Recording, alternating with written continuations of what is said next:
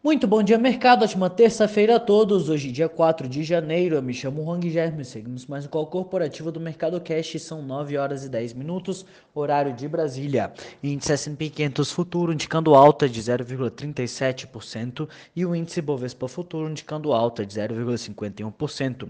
O Ibovespa encerrou o dia de ontem em queda de 0,86, cotado aos 103.921 pontos, impactado pela alta da curva de juros após a indicação do boletim focos de que para 2023 é esperada uma inflação em 3,41% ante 3,38% da última semana, assim como as falas de que o líder do governo na Câmara contesta o teto de gastos.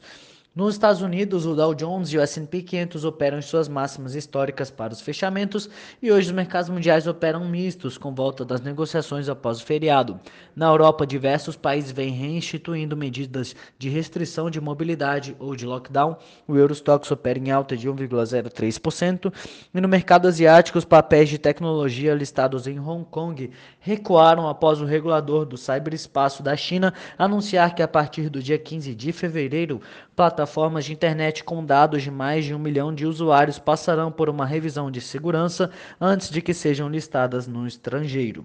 Os papéis da Evergrande avançaram mais de 6% após a volta das negociações e o anúncio de que registrou contratos de vendas de propriedades no valor de 67,6 bilhões de dólares no ano passado.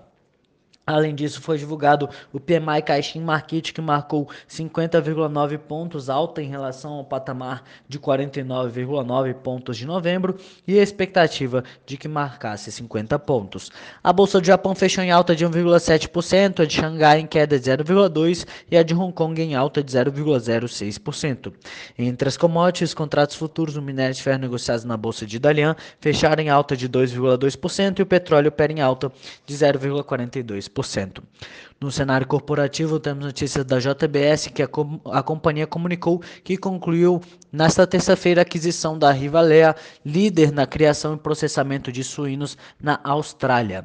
Eneva, os conselhos de administração das companhias Eneva e Focus aprovaram ontem a combinação dos negócios entre ambas com a unificação de suas respectivas bases acionárias. Além disso, convocaram assembleias de acionistas para deliberar sobre a operação e as assembleias serão realizadas no dia 4 de fevereiro às 11 horas.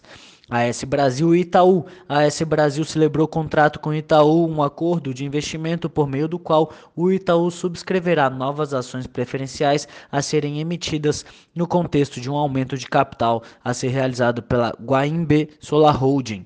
Para isso, o banco aportará 300 milhões de dólares na holding, sociedade controlada pela, pela AS e holding de projetos do grupo AS Brasil, de geração de energia eólica e solar atualmente em operação. Tupi e Eletrobras.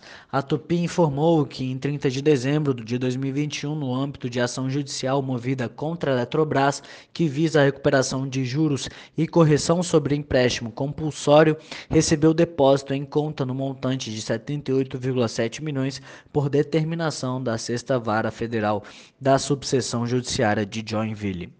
Unifique. A Unifique Telecomunicações adquiriu o provedor de internet via fibra ótica Mosaico Telecom por 14,4 milhões de reais.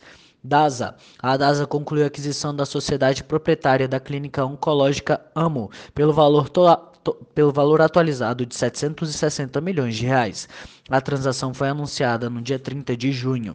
Compaz. A Compaz anunciou que foi concluída a aquisição de 51% do capital social da Sulgás com a consequente assunção do controle da concessionária. Vivara. A Vivara obteve extensão de benefício fiscal no Amazonas até 2032. O governo do estado sancionou que os incentivos seguirão até 31 de dezembro de 2032. Energisa. O CAD publicou no Diário Oficial da União nesta segunda a aprovação da aquisição do controle da Geogroup Paranaíta Transmissora de Energia pela Energisa. Desktop. A Desktop concluiu a aquisição de 100% da Infolog TI através de sua controlada Nation Soluções.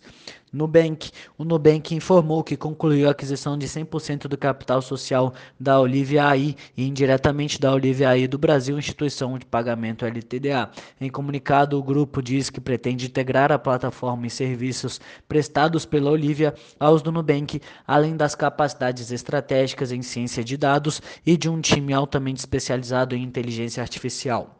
Por hora, estas são as principais notícias. Desejo a todos excelente dia e ótimos negócios. Um forte abraço.